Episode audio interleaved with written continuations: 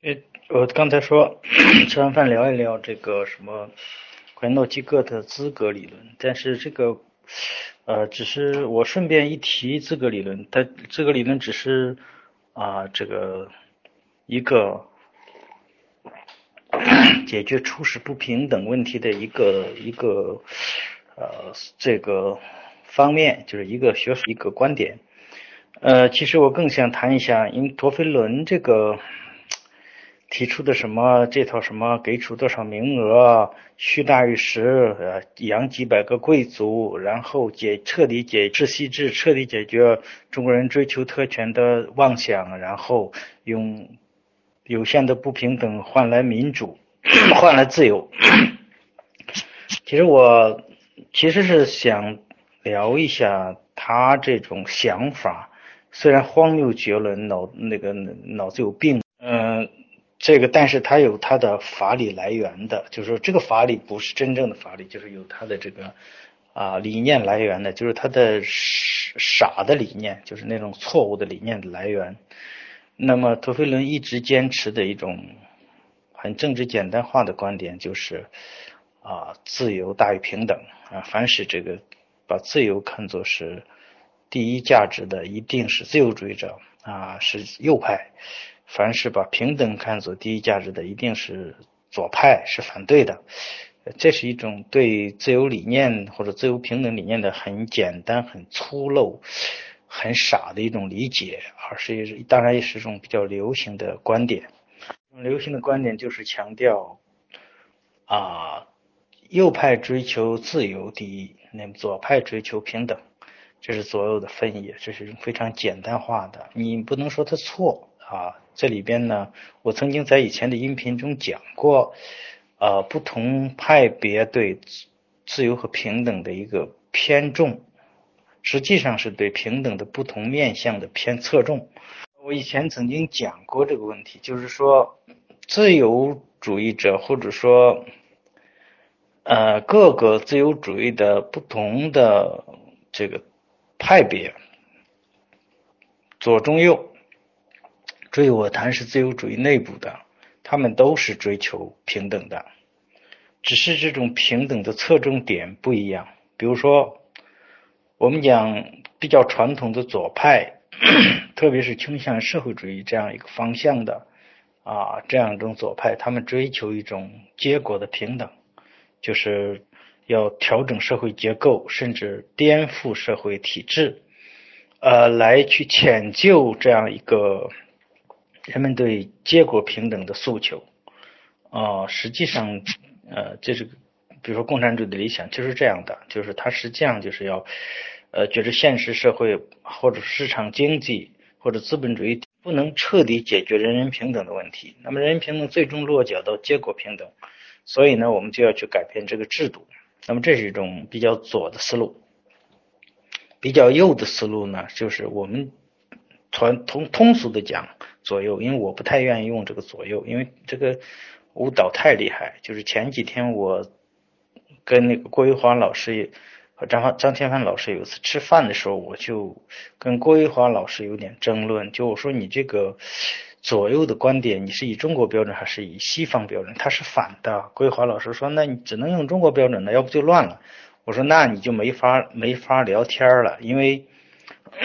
大家在谈问题的时候，还是基于西方的理念来谈。那你中国的左右的标准来谈的话，没法谈。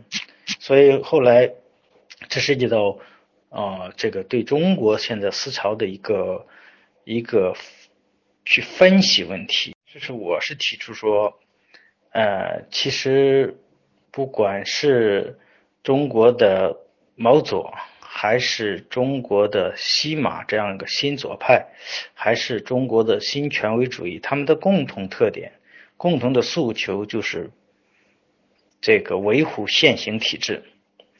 而自由这一些自自由派中的改良主义，或者说呃更激进的思潮，或者其他的这些，都其实都是一个诉求，就是。结束这样一个体制，所以这是最大的分野。所以我是倾向于 这样来划分，按照他们的最根根本诉求，把不管是啊这个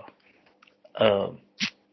所谓的毛左传统的左派原教旨左派，还是啊汪辉这一类的所谓的西克服学派的这样一个啊移植者哈，移植到中国直接是新左派，还是像甘阳、李晓峰这样的啊人？呃，这样的拿来把斯特劳斯、卡呃卡尔施密特这些观点移植到中国，还是以这个呃萧公琴他为代表的这种新权威主义，他们通通的共同点就是维护现行体制，这符合西方保守主义流派的特征，所以通通把它化作中国的保守主义，而其他的。呃，是另外一个流派。当然，这个我没展开说，因为呃，胡玉华和张清帆很早就走了，我没展开说，只是简单的提下左右这个说法是很混乱的，不如改一下名词，比如说中国的这些这些通通划入保守主义阵营。那么刘军宁提的那个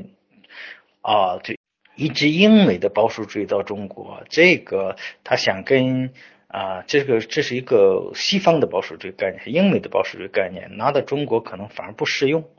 不应该这么叫。我觉得更好还是保持自由主义的这种说法。所以，当然我也没有跟刘军宁谈这个问题。所以，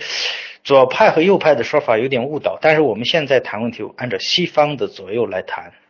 啊，我们先呃暂时的用一下。那么西方的比较右的，就是古典自由主义，以哈耶克为代表的，他们对自由的、对平等的这个界定是这样的：这种平等呢，一定是制度、制度或者法律的平等对待，也就是说，他不会。或者说政府，或者说权力机构，或者说法律，不应该对不同的团体、不同的阶层、不同的人进行区别，以消除势力的去解决这个所谓的平等问题。呃，所以呢，其实艾克强调呃，这个一个呃法治下的平等，所谓法治对所有人的平等对待。这个意思是说，法治是什么概念？就是他讲的法治呢，一定是一个抽象的东西，就是呃，一定不是具体的政策，而是抽象的原则、呃规则。第二呢，它必须是一种事先的，呃，就是它是一种前瞻性的，但是不能溯及既往。这是第二个。第三个特点呢，就是说，呃，第三个特点就是实际上就是。第三个特点就是，呃，它不能有针对性，就是它不能有针对性，它是抽象的，是一个一般规则。首先，这是一个形式上的。第二呢，呃呃，就是第二，它是这个前瞻性，而不是呃是追溯既往的，不能用它去啊制定以后对以前的事情进行这个呃规范。第第三个就是它不能有。具体针对性，就它必须是啊，对所有人啊都适用，包括制定法律的人，所以它是一种这样一种规则。那么这样，它就啊，当建立了这样一个规则，这个规则对所有的人都是平等，而且它不，它不去管具体的人、具体的集团、具体的啊这个阶层，也就是他回避这个问题，他所以他不。根本就不管你最后这个在这个统一的规则下啊，给大家一种机会均等，因为规则是一致的嘛，规则一致的，那谁都适用这个规则，谁都利用这个规则可以，所以它是机会均等的。那么他就不管这个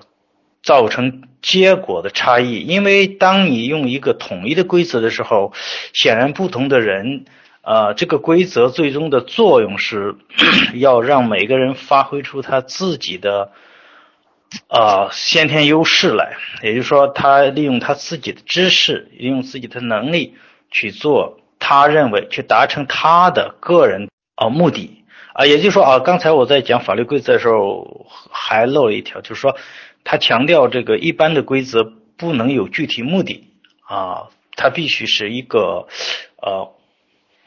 目的的一个啊，这个就是一个一个这些规则一定没有本身的目的，或者这个社会结构一定没有本身的目的，而是适用于让所有持有不同目的的个人都可以利用这个规则。所以说呢，它是一种啊叫目的，就就是目的的叫什么呃，就就是一个一个。呃，没有一个独唯一的目的，或没有一个总的目的，而是目的的一个多元化，或者是是一个每个人有可以有自己的目的去去利用这个规则，所以它这个平等实际上是一个机制的平等，或者说叫呃规则的平等，在这个这个平等是这个制规则是对人人平等的。所以它其实是一个机会均等的概念，它不管由此造成的结果的差异，因为其实大概就是在法律下的市场规则嘛，对吧？在相信这种规则，完善这种规则，那么在这种情况下，它会造成大量的实际的不平等。但是还可认为我们不能去管这个事情，要管这个事情，牺牲掉了啊规则的这样这种平等。呃，这就存在一个问题，就这样一种规则下的平等或者机会均等的这样一个原则本身是呃有很多好处，比如它可以最大限度的发挥每一个人的潜力，会让这个制度能如果能保证社会的流动性的话，它会保证人的晋升之阶，让人通过努力去得到自己想得到的东西。嗯，他反对那种。结果的平等，就是说，当你去啊要求一个结果平等的话，你就必须对不不同的集团、不同的人区别对待。这种区别对待，恰恰是一种不平等，就是没有把所有的人一视同仁嘛。那么这就存在一个很大的问题，就是我们即使这个制度很健全，我们前提是即使制度很健全，市场经济很规范，即使法律很健全。啊，那么我们坚持这样一种制度下对所有人的公平对待的话，原则没有问题，但是实际的结果可能就差别很大。比如说，有的有的人他的初始的啊身份和优势非常明显，比如他是贵族家族出身，啊，他是一个天才，那么他是一个等等有各种优势。而另一个人呢，是一个从小在贫民窟长大的，出生在贫民窟。啊，比如说他是个先天的残疾，那么这就造成，如果你的机制越平等，所以我说的，你的这个机制就是发挥每个人的特长嘛，对吧？如果每个人的优势被尽情的发挥出来，那么结果是肯定是更不平等。你想嘛，一个天才，如果你不压抑他天才，让他充分发挥他的才能。那么他的潜力是无限的，他可能会有很多很多的，呃，成果，会有很多很多发明。如果一个人有商业天才，他会挣很多钱。那么在这样一个制度下，一个残疾人可能这个制度对他就没有意义，因为他在这样一种充分竞争下，他的劣势会充分暴露，他就被人彻底淘汰，所以造成这样一种现象。就是说，用这个阿马蒂亚森的观点，就是说他没有行使自由的能力。啊，自由行使他是需要能力的，他不具备这样的初始能力。你讲的这个制度平等对他没有意义。那么我们就要反问：那么这种结果的，由于你的这个制对所有人一视同仁的对待，而不是说对某个集团、每个个人进行个别对待。那么这种情况，你完全不对每个人个别对待，你造成的这个结果就会比呃有个别对待差异更大。那么难道这是这是公平的吗？这就存在一个初始平等问题。这是后来罗尔斯政治哲学解决的一个核心问题，就是解决一个初始不平等的问题。的手机马上没电了，那充有充电器的人没没来，一会儿我。我充一点电，一会儿继续说。那么这其实就是后来罗尔斯要解决一个问题，因为罗尔斯为什么对这个问题很敏感呢？我以前讲过，罗尔斯政治学提过这样一个故事，就罗尔斯小的时候身体很弱，啊，他曾经生过一场病，啊，生过一场病呢，但他没死，但他这场病是有传染性的，传染给了他的一个兄弟，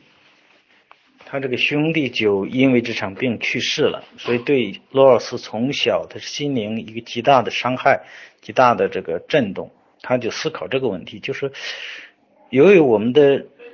这个是这个这个这样一种身体的差异导致的这样一个结果。那么这个是非常不幸的。我们为什么人类不去解决这个想想这个问题呢？就是啊，有很多人出生就是残疾，身体呃比较弱；有些人身体健康。那么这样他他的他的人生的结果是完全不一样的。那在社会制度上，是不是有一种公平的原则去解决一些啊这方面的初始的不平等问题？这是他考虑的问题。他的政治是重点解决这个问题。那么，这就是说，嗯，从一开始左右之间，啊，对平等的侧重点，一个是结果，一个是过程，呃，或者是机制，呃，或者是这个法律的平等对待，到最后提出，由于你的平等对待可能会由于这个，呃，人的初始条件不一样，会带来更大的差异，呃，或者说用阿莫蒂亚森的说法，就是你的。自由权的能力，你行使自由权的这个能力不同，所以呢，这个制度再好，对你没有意义，因为你完全没法利用这样一个竞争机制，你只能是被淘汰的那个人。所以这种问题怎么去解决？那么哈耶克作为一个自由主义者，古典自由主义，他对这种不平等会提出结果的不平等，会提出极力的辩护，比如说。呃，当人提到一个初始条件不一样，比如说有的人出生于贵族啊，有的人出生于平民，呃，那么哈耶克就会说，他假设这都是市场经济下以同一个体制下的代际延续的话，那么他提出一个代际激励的概念，就是说这种不平等是可遇的，是公平的。为什么呢？因为这是对啊父辈。啊，努力的一种奖赏，就是父辈的努力不一定他自己享受，他可以遗传或者说让他的后辈继承。这样的话呢，啊，还是一种公平的结果，因为还是努力的结果嘛。那么这是一个方面。那罗尔斯重点解决的就是一些天然的不平等，比如说天然的残疾或者呃天然的 天然的这个。呃，这个幸运等等，呃，罗尔斯的解决方案就是差异原则。他认为，我们讲呃某一个人天然的就比别人聪明，他是不是啊这个 公平的？还是不公平的，就是这个人天生残疾，是不是老天对他不公平？罗尔斯认为这不存在公平不公平，因为它是一种自然现象。我们谈公平不公平，一定是谈一种制度或者一种规则或者一种啊这个人的一种设计，人的一种方案。如果这就是先天的，你说一个山在那，它是公平的吗？啊，火山爆发是不是公平的？这没法说，它是自然现象。但是呢，呃，它存在一个应得不应得，就是你的。天资聪慧是你个人应得的一种奖赏吗？他说不是，因为那是人类的一个共同财富，偶然的落在了你的头上，那么你可以使用它，但是这不是你应得的，不完全是你应得的，至少，所以他提出一个差异原则，说你利用你的优势的时候，你去多创造财富，提升你的成功是没有问题的，但是你不能让社会上啊更。差的人就是那种最差的群体，呃，因你的行为而遭到伤害，也就是说，他能跟着你获利。比如说，你的天才让你自己啊充分受益没有问题，但是你同时要让比你更弱的群体，特别是最差的那个群体也跟着受益。那么这个时候呢，这种制度设计就是公平的，这就是它的差异原则。当然，罗尔斯的。这个政治学的第一个原则就是自由权利的平等，所以这个自由权利的平等其实是回答一个平等和自由的一个最根本的一个概念的联系。就是很多人简单的把左右看成是一啊右派支持自由，左派支持平等，其实是错的。按照罗尔斯的理论的第一个公平原则，其实自由权我前面讲过，自由权它不是一个抽象的权利，它是一种社会啊分配的社会机制的对这个权利的配置一个概念。就你不可能一个人生活在鲁滨逊那样，像生活在一个孤岛上。如果生活孤岛上的话，就不存在问题，你是充分自由的。但我们在社会中，社会中其实每个人的自由，最根本的问题不是你有没有，或者说啊这个这个自由，而是这个自由在不同的人之间是怎么分配的，怎么配置的。比如说一个独裁社会，你说社会总的自由量。大小这个很难说。那么独裁者本身有充分的自由，但是那他他就几乎没有自由。呃，所以其实自由最核心的问题还是一个啊，这个自由的一个啊分配或者配置或者分布问题啊。我用分布这个说法更规范一点。所以罗尔斯解决第一个问题就是自由权的分配问题，自由权必须是平等的。呃，这是第一条，第二条才是机会均等，所有的职位向所有的人开放，而这个这是这是第二条，第二条的第一款。那么第二款就是，如果存在不平等，呃，那么必须让最差的群体，状况最差的群体受益。所以我们大概就讲了，其实自由和平等的关系不是一个。啊，简单的左派提倡平等，右派提倡自由，而是说，在自由主义的阵营中，对平等也都是很重视的，但是重视的侧重点不一样。就是比较左的这个啊流派呢，它比较强调结果的平等；比较右的这个流派，呢，它比较强调啊规则的一致，就是。平等对待每一个群体，而不要个别对待任何的群体和个人，就是在对待上，在规则上的一致，这叫一个根本平等。那么，所以大家要解决一个在自由主义的主流概念下，既然是平等对待每个人，那么结果反而会出现一种不平，极大的不平等。啊，极大的不公平。那么怎么解决这个问题？追根溯源，就是它的初始不平等存在。初始不平等有很多方面，比如说，呃，出身问题。那么哈耶克会狡辩说，啊，这是这也是一种激励机制社会的，也是由于平等带来的，也是由于我们追求平等机制带来的，这不是问题。呃，而我们有社会流动性的机制来保证，啊，这个解决这些问题。那么对于罗尔斯来说，呃，有一些回避不了的先天的不平等，比如说你的啊这个智智商、你的呃身体的状况等等，这也是啊罗尔斯是重点。哈耶克认为，这个你的继承，你继承的优势。这继承的优势当然除了财富，还有地位、身份等等很多东西。那么这个东西虽然是继承的，但是，呃，哈耶克很简单就把它说成这一种激励、代际激励，就是由于你的父辈的努力带来的。但是是不是都是努力带来的？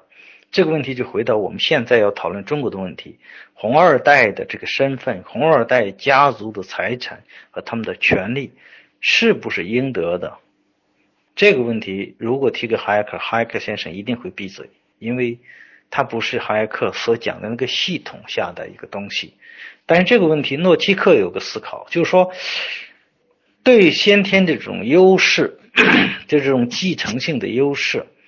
那么我们必须给他提出一个标准，看他是不是应得不应得。这个标准就是还呃诺奇克的资格，说看你的父后辈有没有资格享受。你的前辈给你带来的优势，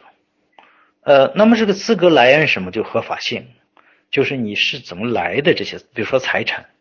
那么财产我们知道，在洛克那里，财产的这种合法性，一个是无主财产，因为当时洛克讲全球有很多土地，有很多这个自然资源是无主的。在一开始无主的时候，你先通过你的劳动渗入，就是你比如说把果子摘下来，把土地耕耘一番，你就合法取得土地的所有权。啊，它不仅仅是使用权，这就是合法来源，这是初始来源。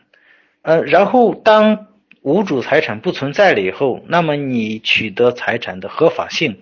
就应该通过什么交换？就是你通过等价交换啊，通过市场规则，你交换来的一定是合法的。那么你想，除了这两种来源，还有其他来源吗？几乎没有了，对吧？就说你追追求你追财产的来源的话，合法性一个是你捡的，这是无主嘛，你捡的，没有人有比你更优先的诉求，那就是你的。第二个是，当你捡不到的时候，就所有的人所有财产都有主了，那你只能通过交换，通过你的去跟他换，或者通过你的劳动跟他换，通过其他方式，总之你用合法的市场的手段交易取得的，你也是合法的。除了这两种，我们想不出第三种来。那么也就是说，诺奇克的理论说，那你祖先的财产的来源必须合法，必须是你才有资格继承。如果你祖先的财富是有瑕疵的，比如说中间有抢劫、有诈骗、有这个掠夺，那就你就没有资格继承。说当社会审视你的继承权的合法性。我们当刚才讲的只是财产，举例子，包括身份地位，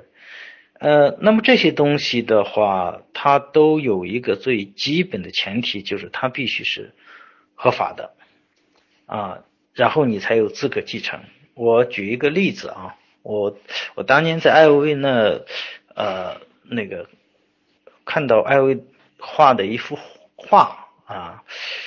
这个是当年艾薇薇在美国学素描的时候呢，自己画的不理想，扔掉的。扔掉以后呢，就呃被别人捡去了，捡去这个人就保留着。等艾薇出名以后呢，他不知道他还转让给了别人，然后别人再转让给别人，最后呢，这个持有画的这个人就要去拍卖，但是在拍卖场拍卖的时候。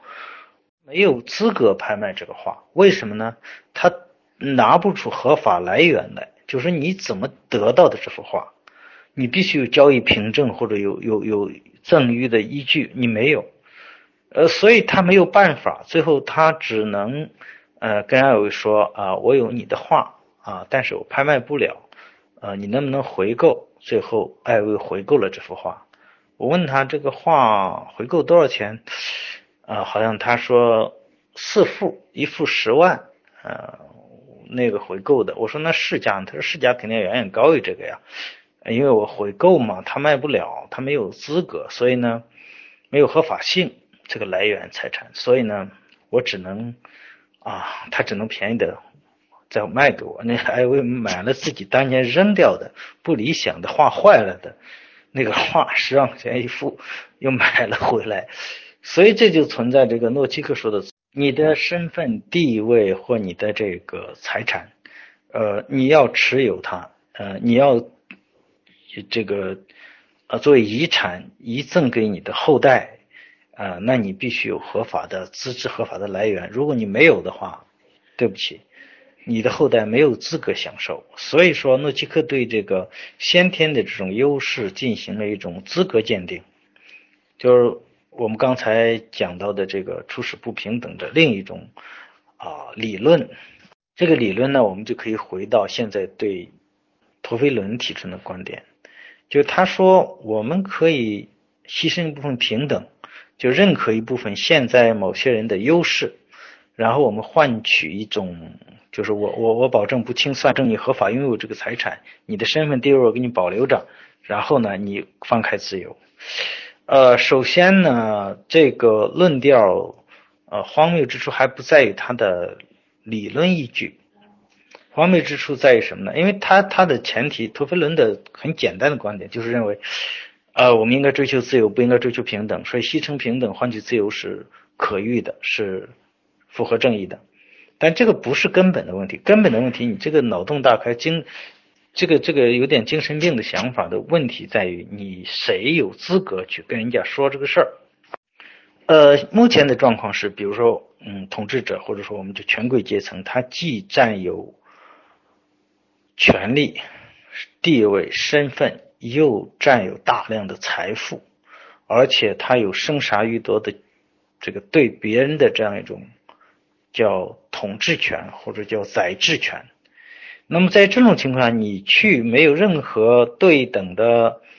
条件，你去告诉人家说啊，我我让你保留什么，然后你拿出什么来，这本身就有病，你知道吧？你有什么去资格去谈这个？你手里有什么筹码？呃，这种空想，这种呃，那就两种可能，一个是呼吁对方，既希望对方凭空做出让步啊，你牺牲掉什么，然后你保留什么。这对对方来看就很可笑的，你有什么资格来跟我说这个话？第二，你自己有什么筹码去跟人家坐下来谈？有问题。第二个问题，呃，保留一个虚的虚的名分，虚大于实嘛。然后，而且是世袭的，而且是让别人断了的念想。首先，这个你界定是虚的，呃。本身就没有吸引力，就且不说这个谈判的这个啊问题。刚才我提到这个问题了，你不管怎么的，你去谈判，你得有资格。我为什么放弃实的东西？就是等于说你放弃一部分财产，或放弃大部分财产，我给你个贵族头衔，终身让你享受这个，我给你一些这个待遇，我凭什么放弃这些东西啊？这不很可笑吗？啊，第二个，你即使建立了一个。不是几百个虚的贵族的身份，甚至你设一个虚的呃国王，那么社会的其他不平等就不存在了吗？就社会的其他特权争斗不存在了吗？那还有实的实的特权你取消没有取消掉，对吧？他在另一边，他还会假设人们假设就像他说的，人们不争这个虚的贵族头衔了，不争这个虚的身份了啊，这终生就是给了这样一个。啊，这一部分人，难道社会就不纷争了？那些实际的利益就自动消失了，那实际的特权就没了。但是我们前提是我们还没有转型成功，我还没有建立一个规范的市场经济机制，还没有建立一个公平的体制。在这种情况有大量的特权存在的情况下，你特权在谁那里呢？特权自己蒸发掉了吗？这是非常。思维非常这个不健全的人才会想出这种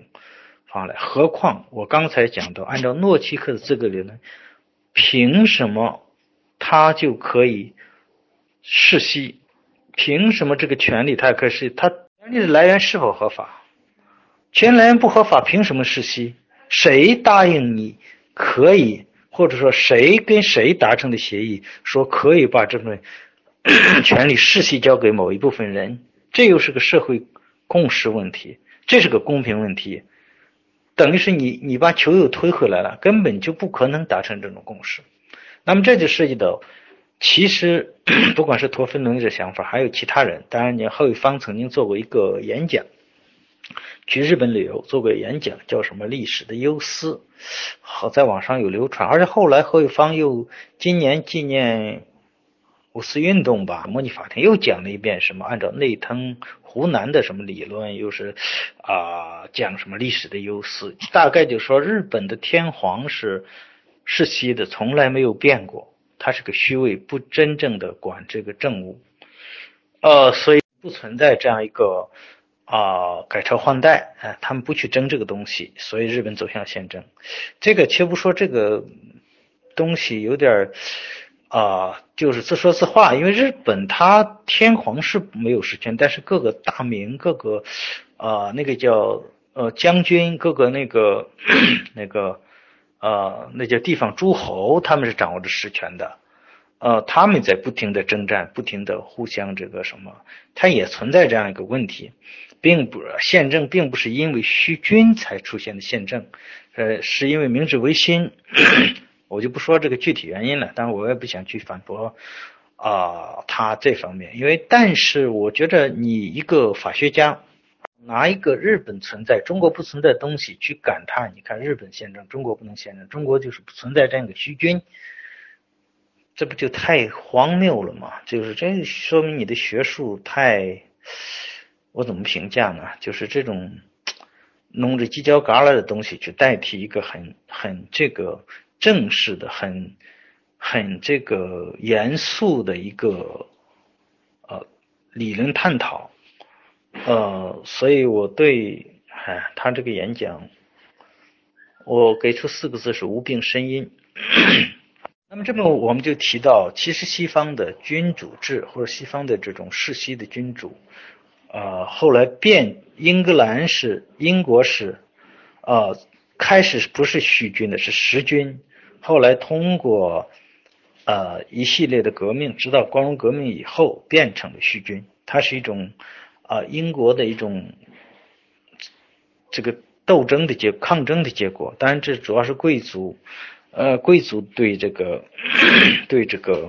国王的抗争，所以在英国那边，不管是贵族的权利还是国王的权利，一开始都不是虚的，都是实的。嗯，到后来经过抗争以后，啊，变成宪政民主体制以后，当然不管他的国王和贵族都是虚衔了，这个都是结果了，变成宪政以后的结果，不能拿来作为走向宪政的一个条件或者一个路径来看待。呃，何况日本的天皇并不是一直是虚君，日本的天皇到了明治维新的时候，一度变成了实君啊，并不完全是虚君，就是呃天皇收回了权力，呃，这是这一段历史，呃，很多人也都讲过，并不是像何伟芳说的一直是虚君，所以大家不去争夺王位。呃，当然，英国的这种革命有个特点，就是，嗯，他们强调身份嘛，身份社会，就是说我我跟国王对抗完了，我打败国王，我只是让国王承认我贵族的这些权利，我并不代替你，这是一种另外的文化规则，这跟虚实君没关系。其实国王是实权，但是即使是实权，我打败你，我也不会取代你，我只是要求我的权利，因为它是一个契约型的社会。这个提到我提到税税收体系的理论的时候，点就是其实西方的这种封建制它是种契约型的。那么穆主任曾经类比中国的封建制，中国的封建制不能算是契约型的，它完全是有单方面赏赐的，呃，这个是不一样的。所以说，首先这种以虚或不争，呃，不去代替对方来谈问题，就没有没有搞清楚文化环境。所以说呢，这是一种错误的历史的错误的解读，呃，这是一个方面。第二个呢，就是也你不你不可能啊，通过一个呃设立这些虚的职位啊，去啊这个解决问题，因为这些虚的职位的来源不是一开始就是虚的，它是一个演化的过程。它是通过抗争，通过追求自由，通过追求权利，建立宪政，把它变成不是因国倒置，是因为王位是虚的，因为贵族的权利是虚的，才带来了宪政，所以这因果颠倒啊，这是另外一个方面的问题。那么这里边就是最后一个，就是我们谈到你凭什么啊去代替谁去答应说哦，我不追究你的。啊，权利来源了，我不追究你的财产的合法性了，然后我们就让出来，就让你持有。你凭什么呀？你代表谁呀？所以这有有个有个问题，就是提出问题本身你就没搞清楚你有没有这个资格。这样一个问题不是你一个人提出一个建议就可以解决的，他必须得到大多数。国人的认同，这是不可能的，在现实中是不可能的，理论上也是没道理的，因为他们的财产是掠夺来，他们的地身份地位是抢来的，那么这样的话，他就存在一个来源合法性问题，谁会承认他？这是第一。第二，即使你做了这样一个承诺，你只代表你自己或代表你同代人，即使你们现在达成了共识，即使我是说你们达成共识，那么后代的人。下一代人是不是认你这个东西？你凭什么代替我做出决定？我为什么要让他这个呃世袭下去？他有什么资格？那么未来如果是法治社会的话，一定要用法律去啊检查他的权利来源。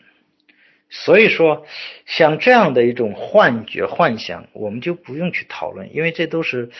呃拍脑袋拍出来的。那么都是不实际的，也是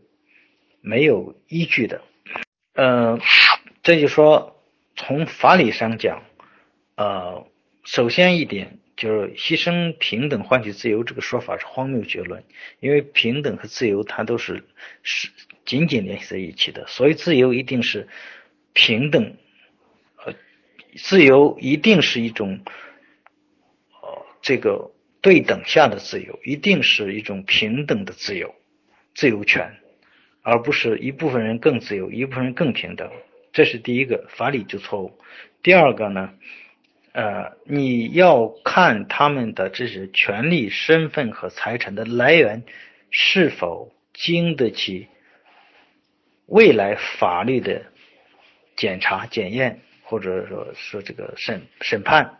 我们可以参照诺基克的诺基克的资格理论，他有没有这个资格去继承这个权利？如果一开始就是抢来的。他当然没有资格，必须剥夺，这是法理，这谁也不能代替这样一个啊最根本的一个一个合法性的一个一个界定。第三个，谁有资格代表别人去做出这样的承诺和让步？所以提这个问题本身，它在这个程序上就很荒谬，就是说，呃。就像就像这个，我们讲阿姨她在国外成立是什么巴伐利亚什么联邦共和国，他任大总统，这个东西，呃，他也自己玩玩而已。这个东西，你既然你是一个，呃，比如说有人自己说起草一部宪法，这种甚至一个民营人士，我觉得都没搞清楚程序啊，权利的程序来源问题，就是说你没有资格。做这样一种承诺，这种东西一定是最后通过呃这个转型，通过这样一种抗争，嗯，让民间或者不同的舆论最后通过程民主程序达成共识去解决这个问题，也不是谁可以提出来的。第二，你提出来怎么落实？呃，谁会信你的？就是这些。既得利益集团他是不相信你的，这根本就不现实的。人家凭什么要跟你去去谈这种让步呢？对吧？你没有这个博弈的这种对等的筹码，这都是幻想。第三个，即使你们达成了协议，未来谁会承认？未来的民主政体一定会按照法律来解决这个问题。所以说呢，我就从这不同的方面去啊，这个对，啊。荒谬的、开脑洞的这个幻想，给予一个回应。凯瑟琳的这个问题，就是哈耶克这个理论，呃，如果是说完全不顾及啊弱势群体，是不是这变成一种新的丛林社会？其实是这样的，就是哈耶克的这个理论，他最关心的其实是一种呃国家权力问题，就是他不想让。呃，这种分配的权利，就是这种个别对待的这样一种权利，呃，被政府，因为如果是个别对待，如果不是法律下的平等，而是说要有分别的去对待不同的群体，进行所有的分配正义的这样这种分配正义的话履行，那其实这个执行者只能是一个啊凌驾于所有个体之上的一个主体，也就是国家。嗯，那么哈克最担心的其实就是把这种权利交给一个国家去进行分配，进行去进行这样一个资源的分配，呃，这而这个权利会无限扩张，最后会导致一种公权力的扩大，就是不该管的事管的太多，造成一种啊新的一种对自由的一种侵犯，这是哈耶克最。关心的核心问题。那么哈在哈耶克的这个理论中呢，只要没有这样一个分配的权利主体，一切按照这个统一的法治规则，就抽象的，呃，没有一种针对性的一种预先设置的规则去啊分配权利的话，那么依靠。这个每一个个体啊，利用他自己的知识和能力呃，去参与市场的交换啊，那么这就是说，最后会形成他所谓的啊，这个一个自生自发的秩序，在这个秩序下呢，呃，人的自由会得到保障，因为没有人去凌驾于别人之上嘛，啊，也能够保证啊这个呃这个权利平等，因为这样的话，嗯，反而就不会有这种过多的人为的这样一种不平等。呃，但是这个事实上，我刚才讲，事实上存在一个问题。第一个问题呢，就是啊，初始不平的问题；第二个就是你的市场规则是不是能够百分之百的发生效用啊，能够起作用。如果你的规则不健全，那么这个实际上就变成了一种放任的一种国家把一切的分配权利都放弃。呃，让市场去进行调配。那么，如果市场规则失灵的话，那肯定是一一个灾难。这是一个方面。第二个方面呢，实际上，即使市场规则不失灵，我前面说，由于这个每个人的条件不一样，初始的不平等的存在，也会导致一种呃，我们可以把它叫做市场丛林法则，就是哈耶克其实。呃，他是无比相信市场，所以呢，呃，他一切都交给市场，呃，靠个人之间的这种交换去解决问题的话，他会堕入一种事实上的市场的丛林法则，所以这也是后来很多人诟病啊这个古典自由主义这个理论的一个很重要的原因。有一次的我的语音中提到，就是古典自由主义的一个残残忍性的一个体现，就是它只强调规则的公平。那么这样子，它就不管事实上的这样一种不公平，或事实上的一种啊灾难的存在呢？呃，其他的才有了后来的政治学家，其他人对这个理论的矫正，比如说罗尔斯的理论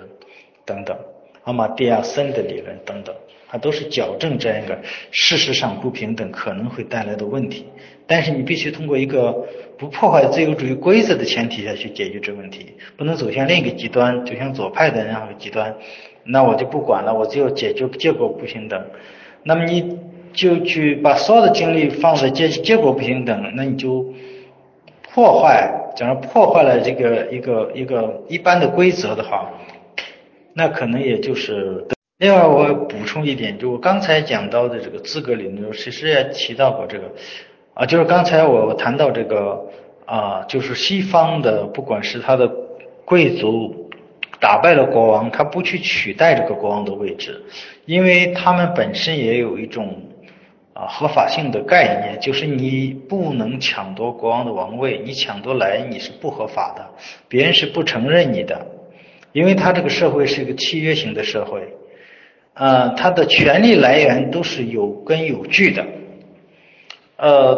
比如说，嗯，我们讲英英国，呃，在十一世纪的时候 是被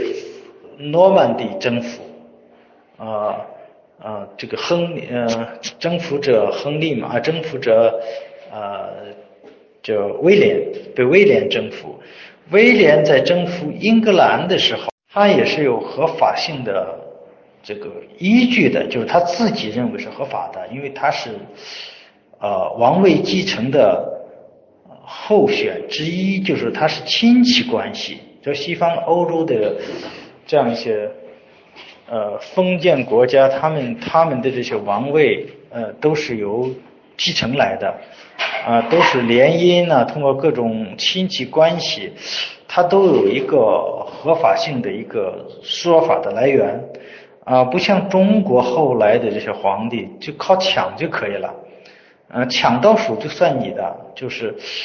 它是文不同的文化，你你不可能人为的设置一个啊职位说啊，大家说这个都是谁也不要抢了，他他就。呃，世袭了，不是这样的，就是你不能说你认为是世袭，他就世袭了，不是这样的。比如说刘邦起来反，那么大汉的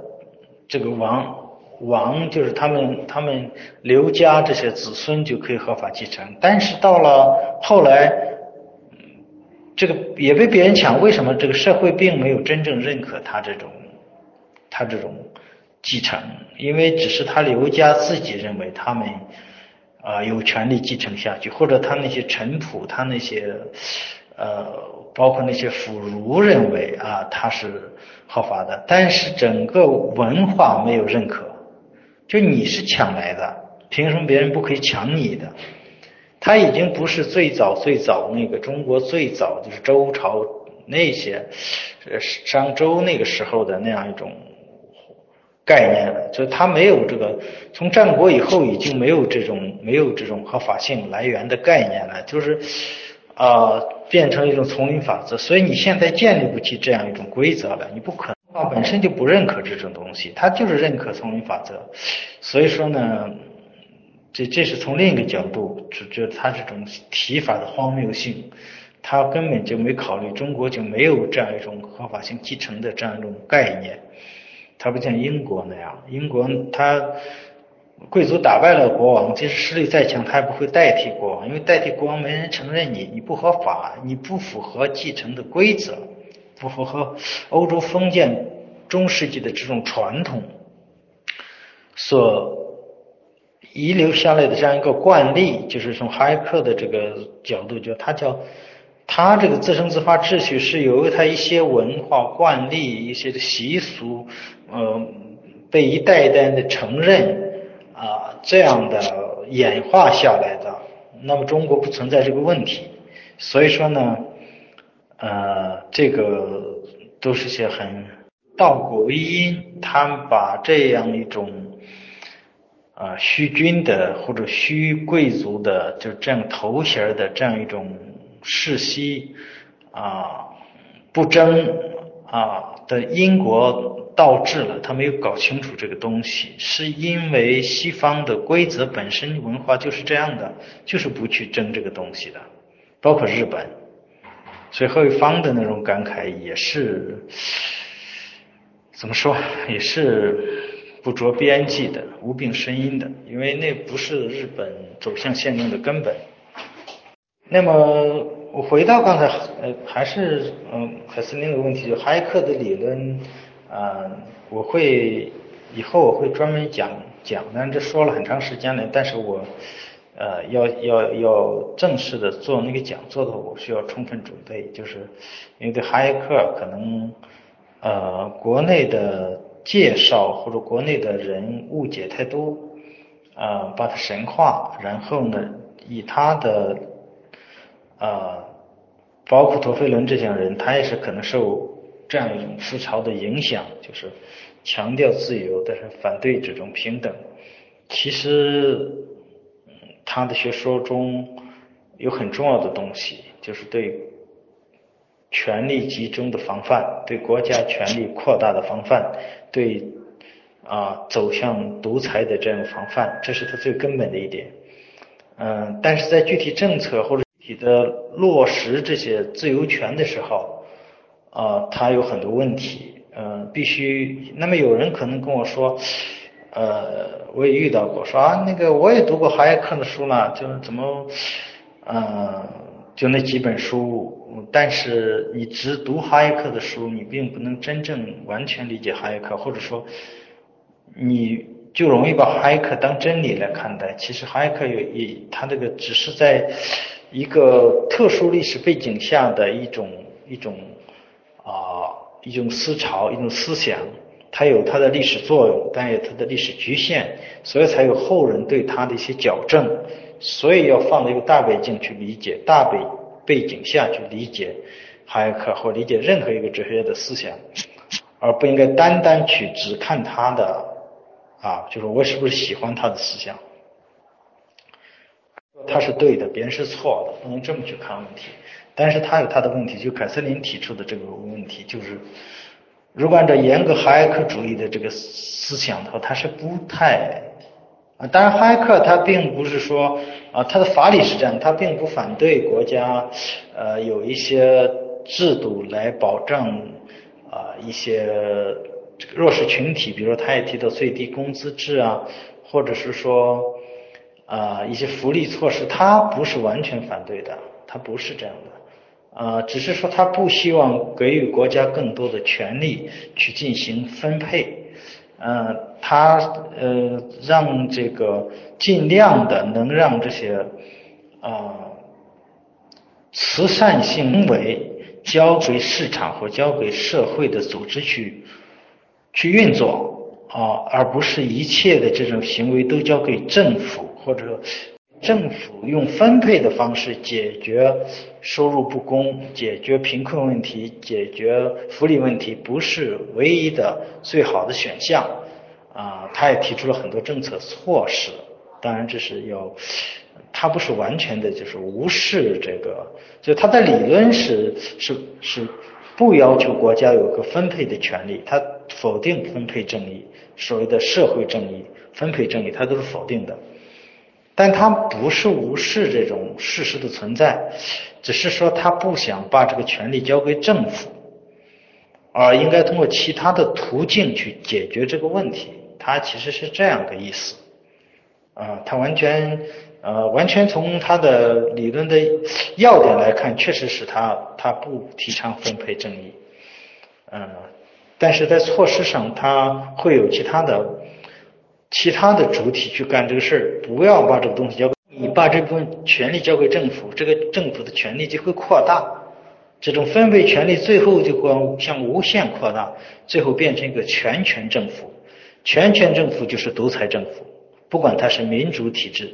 还是专制体制，只要政府是无限权力，那就是专断的，就是独裁的。所以哈耶克是防范这个东西。注意它的重点是在这里。